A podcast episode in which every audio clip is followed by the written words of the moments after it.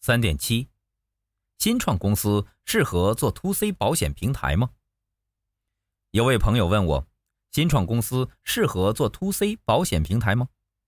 这个问题恐怕没有标准答案，因为这个问题有五个互相影响的关键点，包括新创公司、To C、保险、平台、烧钱。分析这五个关键点，目的是了解自己所处的位置。SWOT 分析可以帮我们了解自己的优势和劣势，及市场的机会和威胁。通常，做 To C 生意肯定比做 To B 生意更烧钱。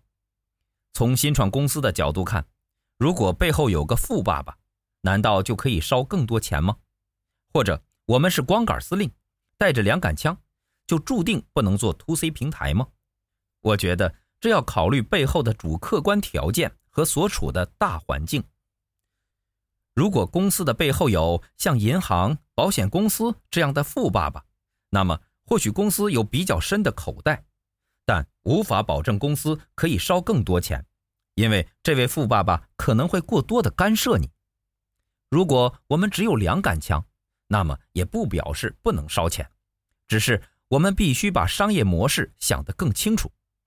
很多新创公司在没有想清楚如何赚钱之前，便贸然投入，以为有了流量和客户，就肯定可以拿到融资生存下来。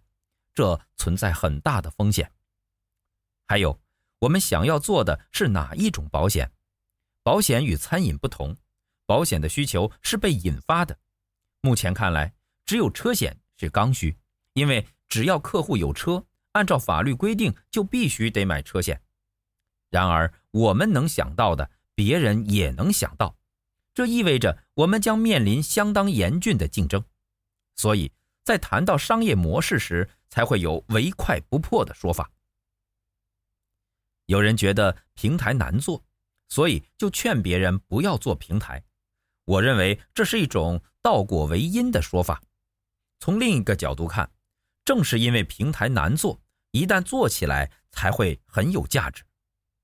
平台难做，是因为我们必须考虑商业模式的两端，要能同时为两端带来价值，所以。平台不是不能做，而是我们必须先想透它的商业模式，这样才有机会成功。